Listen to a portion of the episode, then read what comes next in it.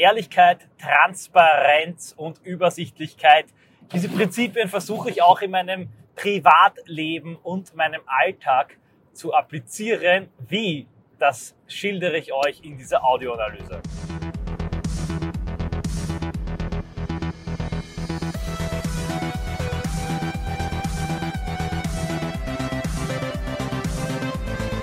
Immer wieder merke ich, wenn ich Umfragen mache in meinem Unterstützerkanal, Link äh, zu MS Live Plus in der Beschreibung, dass private, persönliche Themen diejenigen sind, die Leute mitunter am meisten interessieren. Vor allem Fragen zur Kindererziehung, Familien, Familienplanung etc.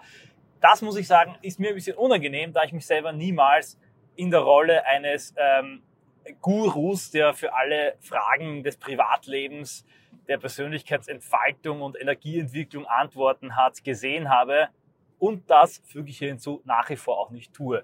Ich finde es sehr, sehr gefährlich und äh, problematisch, gefährlich, um es deutlich auszusprechen, wenn man als politischer Mensch und Aktivist und ähm, Theoretiker das Ganze dann verbindet mit dem Plan für alles im Leben, wie man Depression, überflüssige Pfunde los wird, äh, Frauen ansprechen, äh, Beziehungen kitten, Kinder erziehen kann, etc. pp. Es kippt dann sehr rasch ins Guru-haftige hinein und es gibt einige Tendenzen im rechten Lager, insbesondere wo sich Politik und sexuelle Fragen Mann- und Frau-Dynamik mischen, die ich für problematisch halte. Denn es gibt hier die universale Antwort nicht. Und diese Fragen halte ich für wesentlich komplexer, tiefer und schwieriger als eine abstrakte, simple politische Frage. Die politische Frage kann man abstrahieren und trennen von dem Privatleben. Es kann jemand politisch hundertprozentig recht haben im Bereich der Migrationspolitik, wie ein Thilo Sarrazin, ein Stephen Collier, in vielen Punkten noch Douglas Murray, Gerald Gross, vollkommen egal. Zugleich ist das unabhängig davon, wie diese Leute ihr Privatleben führen, wenn sie auf dieser sachlichen politischen Ebene eine Aussage machen, so ähnlich wie ein Mathematiker, wenn er eine Formel errechnet, ein Erfinder, wenn er ein Prinzip entdeckt, auch das Ganze trennen kann von ihm als Privatperson. Wenn aber jemand auftritt als ein großer Beratungscoach, Dating-Ratgeber, Familienflüsterer, dann ist natürlich auch das, was er privat macht und sein Privatleben etwas, woran er gemessen wird und gemessen werden muss. Insofern halte ich das für problematisch und schwierig und die meisten Gurus, die den großen Vorteil daraus ziehen, dass sie eben Gurus sind, denn die Leute hören ihnen noch stärker zu, die Leute entwickeln eine viel tiefere Beziehung zu ihnen, es führt fast zu ikonenartig religiöser Verehrung und Verklärung. Dieser Vorteil mündet dann oft im großen äh, Zusammenbruch, im Absturz, in Enttäuschung, die meistens folgt, außer es handelt sich bei diesen Leuten wirklich um heiligmäßige Personen. Und ein langes Vorwort, aber es ist notwendig, ich bringe es immer wieder. Damit verweise ich gleich auf die, den entsprechenden Personenkreis, den man fragen sollte in solchen Fragen. Euren Vertrauten, eure Freunde, eure Eltern oder falls da keine zur Hand sind, die einen gut beraten können, euren Psychologen, Psychiater oder tatsächlich, ich habe es bereits angedeutet, euren geistlichen Vertrauten, euren Priester, Beichtvater, eine Person, der da 100% vertraut und ihr Leben lang sich nur damit beschäftigt und deren Aufgabe es ist, genau über diese moralischen Dinge und die Fragen das richtige Leben nachzudenken. Meine Aufgabe, meine, meine Lebensmission ist das nicht. Dennoch spreche ich, soweit das jetzt nicht ins zutiefst Private hineingeht, schon darüber, insbesondere wenn man mich nicht fragt aber ich möchte jedes Mal die Vorwarnung geben, nein, nein, nein, ich bin hier kein Guru und gebe keine große Lebensweisheit und Prinzipien ab, äh, Ernährungstrainings, sonstige Pläne, Businesspläne, äh, Investitionspläne. Nein, das bin ich alles nicht und äh, alles, was ich hier sage, ist meine persönliche Meinung, etwas, was für mich funktioniert hat und wer will, kann es adoptieren, wer nicht will, kann es lassen. So, jetzt kommen wir aber zur Essenz der Audioanalyse. Ich habe das bereits angesprochen, einmal in diesem einmaligen exklusiven Vortragsevent, wie man dem Druck standhalten kann. Und ich habe es auch kurz angedeutet in meiner Audioanalyse, wie ich meine Tagesarbeit äh, koordiniere und ich möchte es hier kurz auch noch ähm, ansprechen.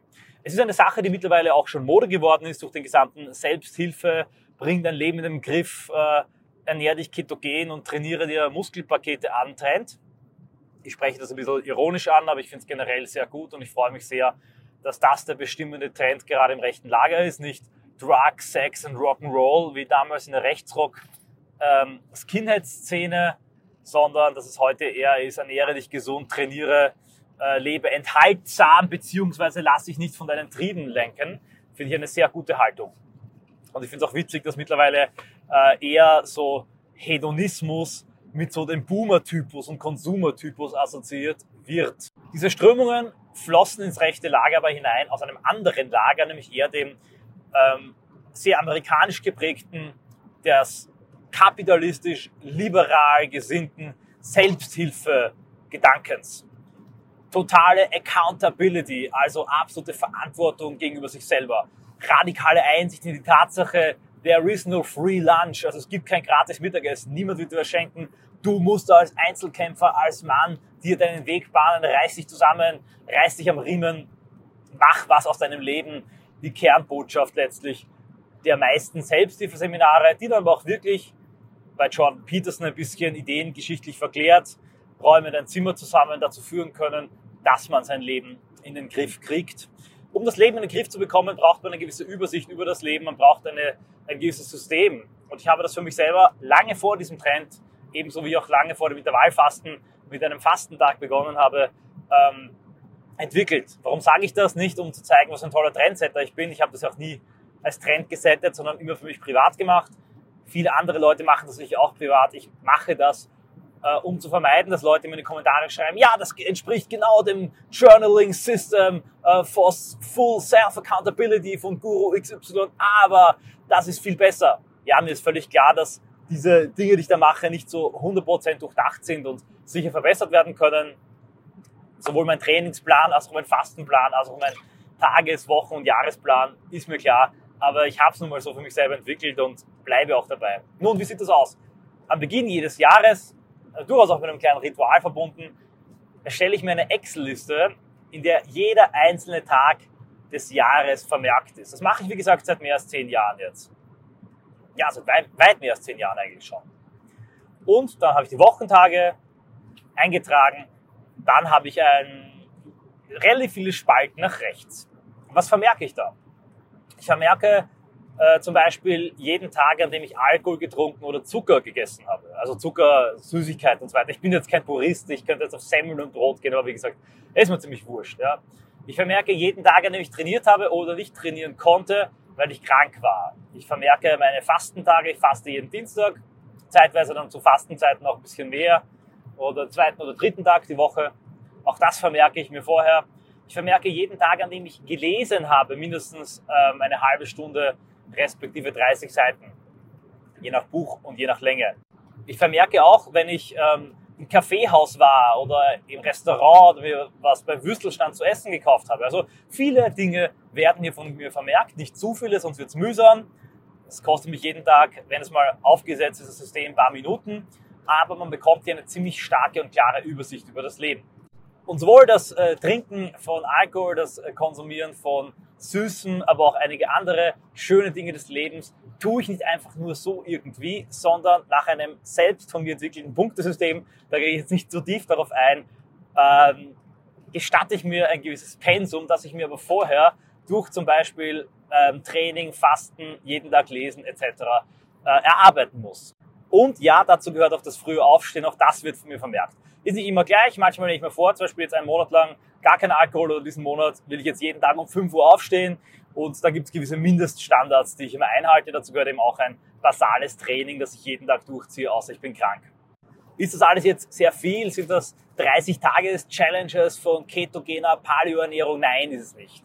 Aber es erzeugt eine gewisse Basis, eine Baseline, unter die ich nicht gehe, beziehungsweise wenn ich mal wirklich unter sie falle, dann sehe ich das auch sehr peinlich berührt, ja, in äh, Lücken und äh, ja, uh, unangenehmen Häufungen von anderen negativen Dingen in dieser ähm, Tabelle, so dass dieses schleichende Hineinkippen in irgendeine Form der Sucht äh, oder der Abhängigkeit oder der schlechten Gewohnheit für mich relativ schwierig wird aufgrund dieser blöden, verhassten aber auch geliebten Liste.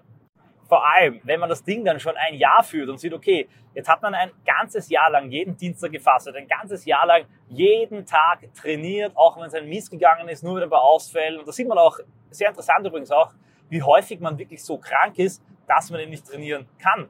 Und dann gibt dann genau das, genau diese Tradition, diese Geschichte und auch die Jahre zuvor, die man, wenn man will, in einem Ordner anschauen kann zur Motivation, dann gibt einem genau das die Schubkraft, wie bei so einem Einkaufswagen, der noch ein bisschen Schwungkraft hat, um auch über einen wirklich miesen Tag einfach mal drüber zu rollen. Auch hat diese Regelmäßigkeit, das jeden Tag in der Früh oder am Abend das einzutragen, auch die Rolle einer gewissen Regelmäßigkeit, die dem Leben und dem Tag Struktur verleiht, was insbesondere dann wichtig ist und war, wenn man mal hier, mal dort ist, hier eine Aktion hat, auf einem Schiff im Mittelmeer ist. Das wird einfach eisern fort und durchgesetzt. Ganz egal, wie sich die Äußerlichkeiten ändern, egal was auf ihn einströmt, ob es eine Razzia war, das Ding wird durchgezogen. Halte ich ihm alles durch? Nein, eher nicht. Also insbesondere das früher niederlegen etc. Ja, ähm, jeden Tag lesen. Da gibt's auch äh, unangenehme Lücken in meinem äh, Lebens- und äh, Jahres- und Tagesablauf. Aber das Fasten und das Trainieren, das geht sehr gut und ist auch für mich so eine, eine klare rote Linie. Und ich weiß nicht, ob ich eines Tages irgendwie durch äh, beruflichen und sonstigen Stress, vielleicht durch körperliche Gebrechen, jetzt im Sommer hatte ich leider sehr lange Trainingsausfälle aufgrund von einer Schulterverletzung und einer Fußverletzung. Fragt nicht nach dem Grund. in beiden Fällen war es ziemlich Idiotie. Einmal habe ich mir eingebildet, mit den jungen Burschen Rugby spielen zu müssen und bin auf die Schulter geflogen und dann bin ich tatsächlich mit der Vespa umgefallen. Also äh, sehr dumme Geschichten. Aber irgendwann kann es durchaus sein, ich weiß nicht genau wie oder was passieren könnte, dass ein derartig harter physischer oder psychischer oder ökonomischer oder sonstiger Schock mich aus der Bahn wirft. Aber auch dann werde ich das klar sehen in dem Abbruch oder in der großen Lücke dieses Journals und eines Tages hoffe ich, dass ich mich dann doch auch mit der Kraft dieser Tradition ermannen und das Ganze weiterführen kann. Sprich, auch in meinen alten Tagen, mittlerweile beginnen meine älteren Tage, ich bin jetzt Mitte 30, ich merke, der Stoffwechsel ändert sich trotzdem nicht zu einem fetten, feisten, schwammigen, von tausend Süchten und Bequemlichkeiten abhängigen Bourgeois werde. Das versuche ich auch durch diesen eisernen Takt dieses Tagebuchs zu verhindern natürlich das Ganze noch beliebiger erweiterbar. Man kann sich eigene Challenges setzen und die auch farblich eintragen.